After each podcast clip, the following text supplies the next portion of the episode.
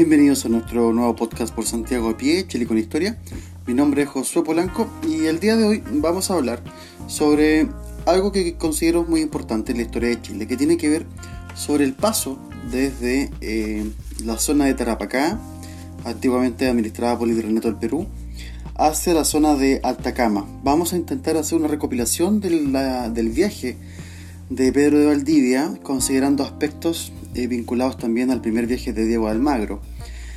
Y lo vamos a hacer por capítulo. Vamos a hacer primero que nada el capítulo que nos corresponde desde Tarapacá hasta Atacama, en el cual vamos a ir nombrando ciertos hechos que considero que son importantes dentro de la historia.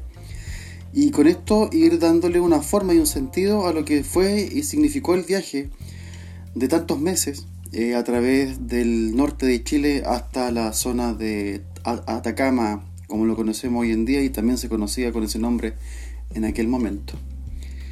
Y desde aquello vamos a iniciar la caminata, ¿cierto? Desde Tarapacá hacia el Valle de Atacama. Existieron varios personajes muy importantes dentro de este viaje, por así llamarlo. Y vamos a irlos nombrando uno a uno para así tener una noción de los que participaron en esta expedición junto a Pedro de Valdivia. Uno de los importantes eh, personajes fue Alonso de Monroy, el cual eh, llegó desde la zona de Charcas, actualmente Bolivia, ¿cierto? Eh, con 70 hombres.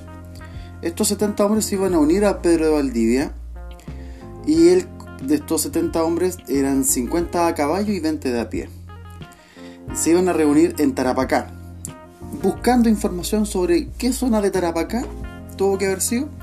Dentro de los mapas antiguos existe algo que un poblado que se llama Tarapacá Antiguo y que está en plena pampa del Tamarugal, en la actual eh, región de Tarapacá. Otro personaje muy importante también dentro de este, de este viaje fue Francisco de Aguirre, ¿cierto? el fundador de la ciudad de La Serena, el refundador de la ciudad de La Serena. Hay que considerar que el primero fue Juan Bon, y eso lo vamos a ver también después.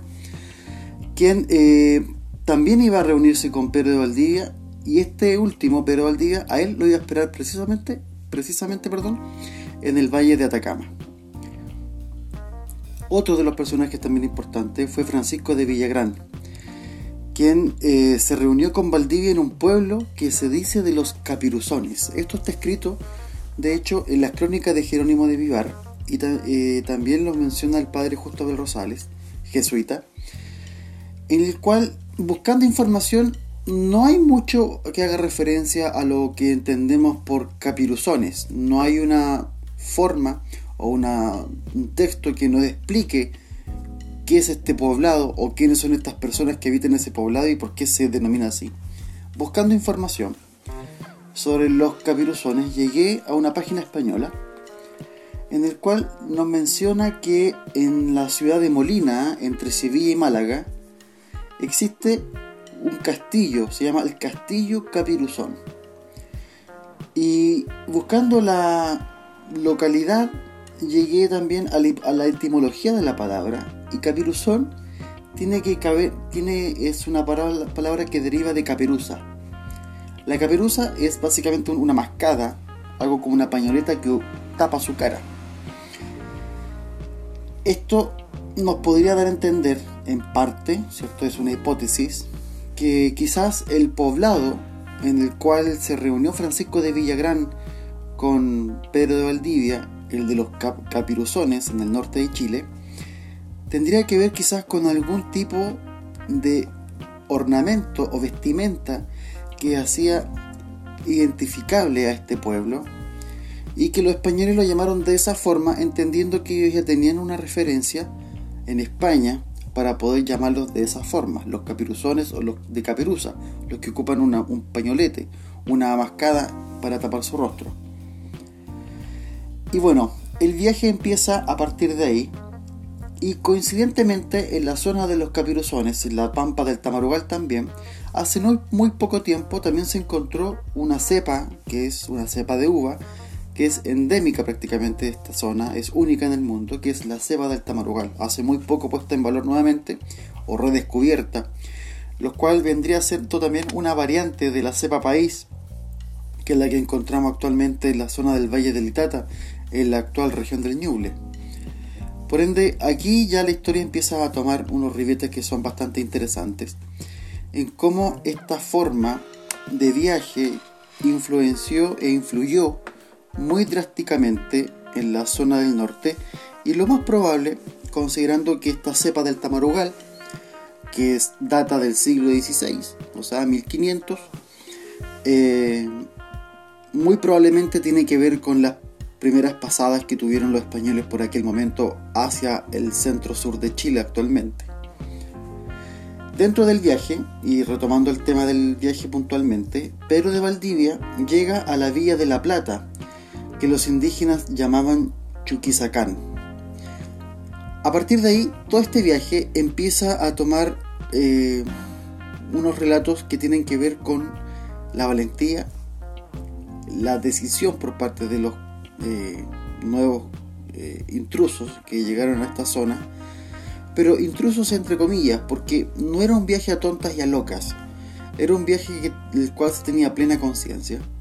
Ya eh, habían contactado, aparte de, la, de los soldados que en 1536 habían viajado con Diego de Almagro hacia el actual Chile, y en 1540 Pedro Valdivia empieza y retoma a estos soldados de Diego Almagro muerto ya a manos de Francisco de Villagra en la, revuelta que ocurrió en Perú unos meses antes de 1540 y los contactaron y con ellos iniciaron el viaje junto con Alonso de Monroy, Francisco de Aguirre y Francisco de Villagrán por nombrar algunos. También estaba Rodrigo Quiroga y dentro de las huestes de Pedro del Día estaba Bartolomé Blumenthal, bisabuelo de la Quintrala, por nombrar algunos personajes importantes.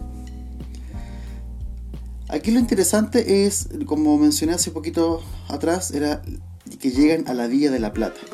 La zona al norte de Chile, especialmente esta zona que era eh, la zona colindante a Charcas, que es cercano por, en territorio chileno vendría siendo San Pedro de Atacama, parte del territorio denominado Charcas, era muy importante en yacimientos de plata. De hecho, la ciudad de Potosí, en Bolivia, se le conocía como el yacimiento de plata más grande del mundo y del universo, así nombrado en los textos antiguos. Por ende, no es extraño considerar que hayan existido eh, explotación indígena, ya supervisada en aquel momento por españoles, en la zona de San Pedro de Atacama hacia la cordillera, hacia el interior.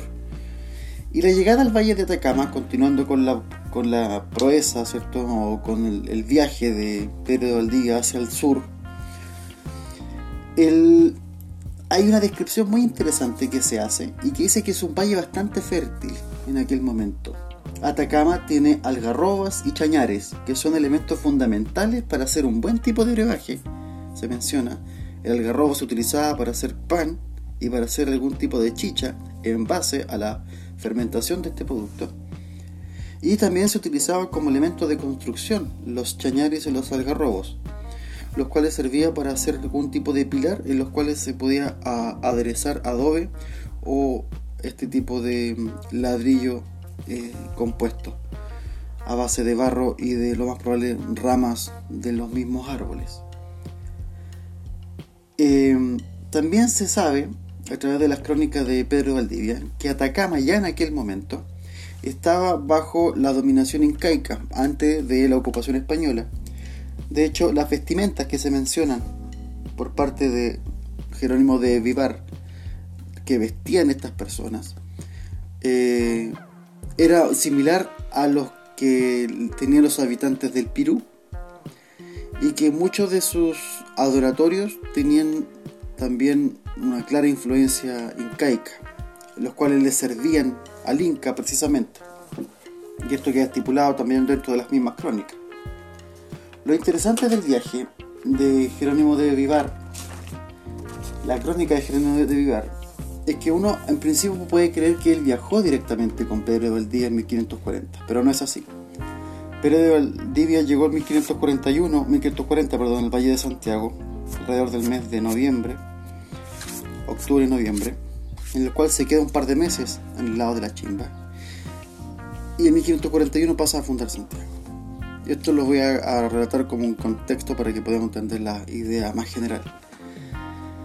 Jerónimo de Vivar llega a Chile en 1547-1545 aproximadamente. Y es a partir de ahí que él empieza la recopilación de toda la información. De hecho, la crónica de Jerónimo de, Jerónimo de Vivar hace relación directa con lo que mis ojos vieron y por los cuales yo también tuve contacto o me contaron directamente a mí. De hecho, así dice la crónica puntualmente de él. Y ahí es cuando uno empieza a entender el por qué es importante la relación copiosa y verdadera de los reinos de Chile, hecha por Jerónimo de Vivar, natural de Burgos, que ese es el nombre de la crónica que tiene Jerónimo de Vivar. Bueno, a partir de ahí, eh, Pedro Valdivia llega a la ciudad o al poblado de Atacama con la intención de descansar 50 días, para que descansen sus caballos, además de reunir abastecimiento para continuar el viaje hacia el sur.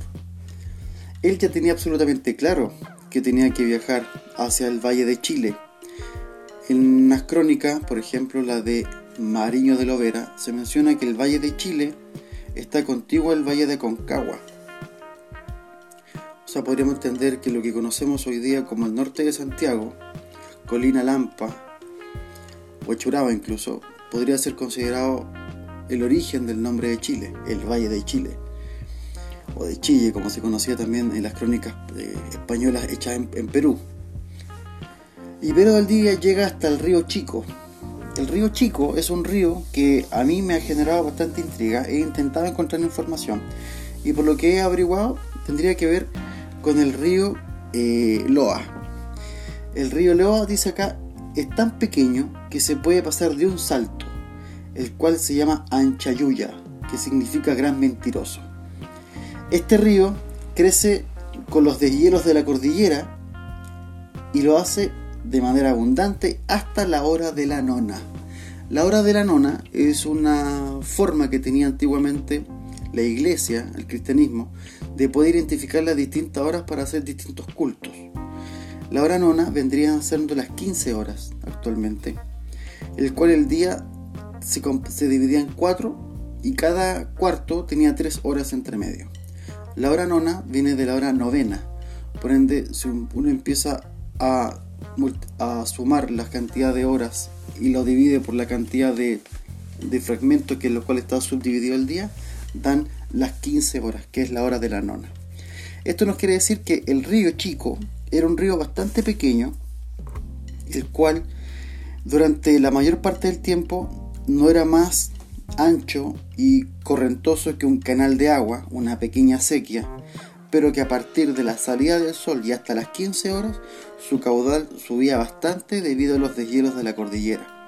Y por ejemplo, y pues por aquello que la población indígena se refiere a este río como el gran mentiroso, ya que crecía en cierta hora y después se achicaba en vista que el sol no llegaba a derretir los hielos. Otro de los ríos que se se encuentran o que se topan dentro del viaje Pedro de Valdivia es el río Salado. Se cuenta que eso está actualmente en el norte de Chile, que el río Salado era un río tan abundante que cuando los españoles llegaron ahí, felices por haber encontrado agua, agua dulce, eh, y van a sacar agua con sus manos o con algún artefacto que les permitiese sacar agua directamente del río, se dan cuenta que el momento de sacarlo con una taza, por así llamarlo, el agua cuaja directamente en su taza y al momento de tomarla se dan cuenta que el agua salada es el río salado. El río salado es básicamente un río de sal que corría a partir de la cordillera hacia la costa, el cual cuando se mantenía en flujo parecía agua cristalina y pura, el momento de sacarla se convertía en terrones de sal directamente en sus manos. De hecho la crónica también nos menciona que eso fue algo en lo cual los mismos caballos al momento de intentar beber agua, sus barbas le quedaron prácticamente alcalinizadas con gotas de sal directamente en sus pelos. Aquí también nos habla la crónica de Jerónimo de Vivar, que la forma en la cual se inició el viaje tenía un claro objetivo. Y ese claro objetivo lo menciona Jerónimo de Vivar en su crónica, que dice, Valdivia sale de la ciudad del Cusco para fundar una ciudad como el Cusco a orillas del río Mapocho. Esto ya nos habla de una forma de entender el viaje de Pedro Valdivia no como un viaje a lo que encontrase, sino que era un viaje plenamente concientizado y en el cual él tenía la clara noción de que iba a encontrar un poblado a orillas del río Mapocho, que era lo que a él le importaba en, en sumo. ¿Por qué? Porque hay que considerar que Pedro Valdivia en aquel momento no iba a apostar todas sus fichas a una empresa que básicamente no iba a funcionar. Y es por aquello que él reúne a tantas personas a su alrededor. Personas con capital, entendiéndose por ejemplo lo que mencioné de Alonso de Monroy, que llegó con 70 personas, 50 personas a caballo, lo que era un capital muy importante. En aquel momento el caballo era un bien preciado, era como tener un tanque en una guerra o un avión de combate en, aquel, en este momento. Era algo en lo cual no se podía especular y tampoco se podría arriesgar todo el capital para que, para que la empresa mm, eh, fracasase. Por ende hay que entender aquello también que como se nos enseñó en el colegio, eh, esto no era un despoblado y que Pedro Valdivia llegó aquí por obra y gracia del Espíritu Santo prácticamente, y que el Alarife Gamboa fue el que plantó los primeros trazados de la ciudad de Santiago. Y es ahí cuando uno empieza a entender la motivación que tuvo Pedro de Valdivia para poder llegar a esta zona del valle y sabía perfectamente con quién se iba a encontrar. Y vamos a hablar ahora en poquito más en detalle referente al capítulo séptimo de la crónica de Jerónimo de Vivar, que trata de la entrada del general Pedro Valdivia en Atacama y del sitio de la ciudad principal, que ese es el nombre del capítulo, y comenta lo siguiente. Salió el general Pedro Valdivia de Tarapacá con su gente puesta en orden para el valle de Atacama, que está de allí a 70 leguas de distancia. Es valle ancho y fértil, tiene poblaciones a la falda de las sierras que es parte provechosa para ofender y defender. A causa de estar tan alejada de los pueblos cristianos, hace mucho tiempo que nos sirven y están en guerra. El más cercano pueblo que tiene los cristianos es Villa La Plata, que los indios llaman Chuquisacán, que podrá haber más de, 70, 60 leguas, la mayor parte despoblado. Tiene grandes llanos eh, de salitre, en las partes que hay sierras son agrias con grandes quebradas. Y menciona aquí también algo muy importante. Sabiendo los indios de Atacama la venida del general Pedro Valdivia, por aviso de los indios que llaman caperuzones y de los de Guatacóndor y de Pica, a propósito Guatacóndor y Pica actualmente son poblados, existen como una identificación geográfica de esta zona. También en la pampa del Tamarugal, Pusiéronse en arma y escondieron las comidas debajo de la tierra, que es maíz y algarroba chica, blanca y chañares, que es fruta de manera de azofaifas y dos tantos más gruesas. De todo hay en muy gran, gran cantidad, así de árboles como de fruta, y quemaron mucha parte de esto por no poder esconderlo. Esto nos habla de que los, indígenas de la localidad de Atacama ya sabían perfectamente dónde venía Pedro Valdivia, avisados por estos eh, indígenas de la zona de los caperuzones que mencionamos en un principio de este capítulo, que lo más probable hayan usado algún tipo de ornamento visual en su cara, por eso el nombre entregado por los españoles, y empezaron a esconder todos sus preciados alimentos para que estas personas no tuvieran eh, acceso a la comida y a todo lo que implicase la llegada de estos invasores, ¿cierto? De hecho, los atacameños, el pueblo de Atacama, se, se, acumuló, se reunió en torno a un cerro agrio, solo y apartado, el cual los indios llaman Pucará, que quiere decir, según la crónica de Jerónimo de Vivar, lugar colorado o sitio de sangre. En esta fuerza metieron bastimento, no mucho de aquí, de esta fuerza, estaba en parte de ella. Podían salir a pelear con los cristianos y estorbarles para que no recogiesen la provisión que ellos tenían guardada. Esto hacían por dos cosas, una de las cuales para guardarlo para sustentarse y la otra porque los indios de Copiapo, más al sur, les daban muchas salidas o beneficios a estos de Atacama para que hiciesen la guerra a los cristianos que por allí quisiesen pasar esto es lo que menciona Jerónimo de Vivar, como la motivación para esconder estos productos. De hecho, también los de Copiapó ayudaban a Atacama a defender el camino, las comidas y bastimentos, pasando sin provisión y eran debilitados y para no hacer guerra al momento de llegar a Copiapó. La idea era desabastecer a estos españoles antes que llegaran a Copiapó. Hay que considerar que en Copiapó es precisamente donde Pedro Valdivia hace de manera solemne y él se autonombra gobernador de manera simbólica en la localidad de Copiapó o de Copayapo. Por ende, la idea del mundo indígena en aquel momento era considerar la posibilidad de debilitar de manera fuerte y pronunciada a la, a la tropa eh, dirigida por Pedro Valdivia para que no llegasen a hacer la guerra a la zona de Copiapó, que era una zona muy importante, al igual que la zona de La Serena, que también lo vamos a ver más adelante. de hecho, se relata también lo siguiente. Salieron de las quebradas al camino por el cual transitaban los españoles más de 1500 indios, chichas, que son de una provincia cercana a Atacama, dentro de las Sierras Nevadas, gente belicosa, las cuales vinieron con sus arcos y flechas y macanas, que son unas armas al modo de, eh, de muy buena factura, debido a que eran de madera, de, madera gruesa y eran, eran bastante recias. Y venían en punto de guerra, o sea, venían a combatir directamente estos chichas a los españoles. Visto por el general, o por Pedro Valdivia, dividió a su gente en dos grupos y de esta suerte marchó a pelear a pie con los indios, porque a caballo no podían pasar la tierra, comenta Jerónimo de Vivar. De este modo caminaron hasta llegar a lo llano del valle, donde presto subieron a sus caballos y diciendo Santiago en voz alta, se encomendaron al santo patrono Santiago. Eso también viene a explicar por qué Santiago se llama Santiago, que era el santo patrono protector que tenía Pedro Valdivia. Hicieron de los indios de tal suerte, aunque fueron heridos algunos caballos, que los desbarataron y prendieron, y mataron a algunos. Prendieron no tiene que ver con fuego, tiene con comprenderle, ¿cierto? Con agarrar.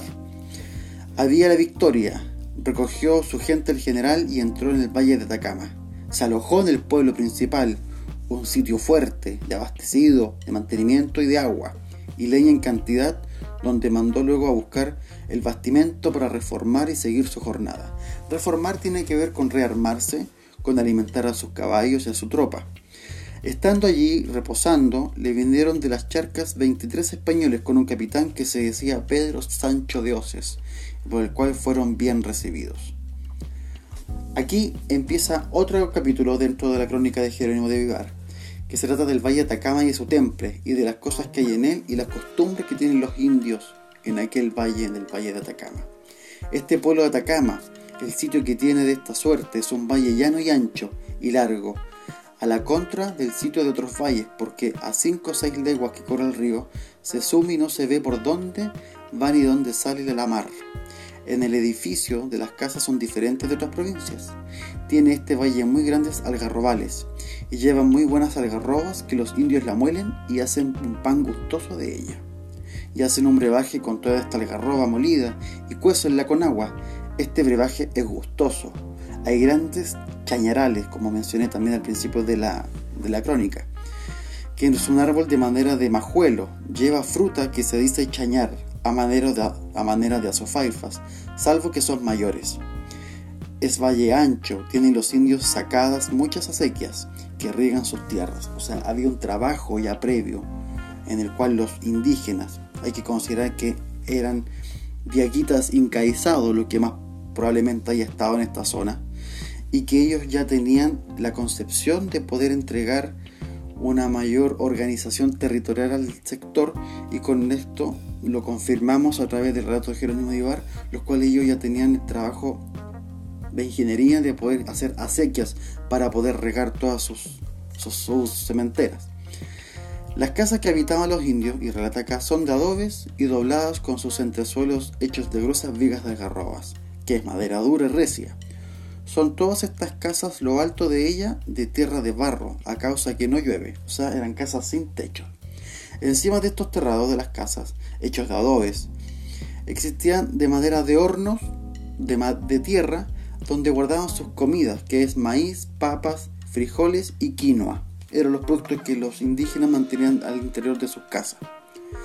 Además de algarroba y chañares, que también eran un producto importante dentro de la eh, alimentación y la dieta del pueblo indígena. Como También era muy importante el tema del brebaje, ¿cierto? De esta chicha de algarroba que también se preparaba en aquel momento. En lo bajo de estas casas, los indios tenían sus habitaciones y al lado de una parte tienen su dormida. Y donde tienen sus vasijas que hacen el brebaje, son unas tinas de algarroba, perdón, unas tinajas de dos arrobas y de más menos tres. Por ende, una arroba aproximadamente vendrían siendo como 13 litros, o sea, eran unas pequeñas tinajas de 26 litros, 25 litros de capacidad, lo que tenían los indígenas. Hay que considerar también que todos estos datos nos ayudan para tener una forma y un entendimiento del mundo indígena en aquel momento. Era una sociedad indígena bastante bien organizada. Mayor parte del norte de Chile estaba incaizada, con costumbres ya incas, pero de igual forma ya tenían un aspecto diferenciador, y lo menciona de hecho Jerónimo de Vivar, que eran casas distintas a las que ellos habían encontrado hacia el norte de, Atacama. Bueno, el capítulo de hoy tratamos de introducirnos dentro del, viaje de Pedro de Valdivia desde la zona de Tarapacá hasta el valle de Atacama y hasta el mismo poblado de, Atacama. Y hay un dato eh, muy interesante que genera Pedro Valdivia en este relato y que dice que en el valle de Atacama, y es algo que también vamos a encontrar después en el valle de Copiapó y de La Serena, hay muy buenos yacimientos de plata, cobre y mucho estaño, plomo y gran cantidad de sal transparente. Sacase de, esto, esto se saca del barro de la tierra, que es una manera de, de mina de metal.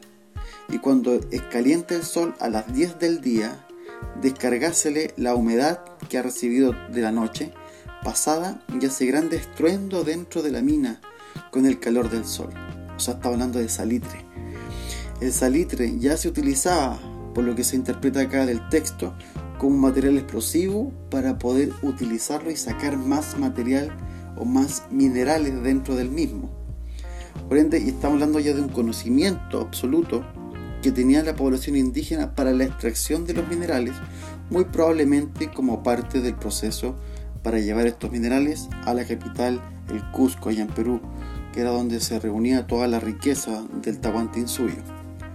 Esto nos viene a explicar también el por qué era muy importante el viaje de Pedro Valdivia desde el Cusco hacia el sur y por qué él se unió al bando de Francisco, de, eh, Pizarro en contra de Diego de Almagro para él así hacerse con lo que Diego de Almagro ya había descubierto eh, cuatro años antes.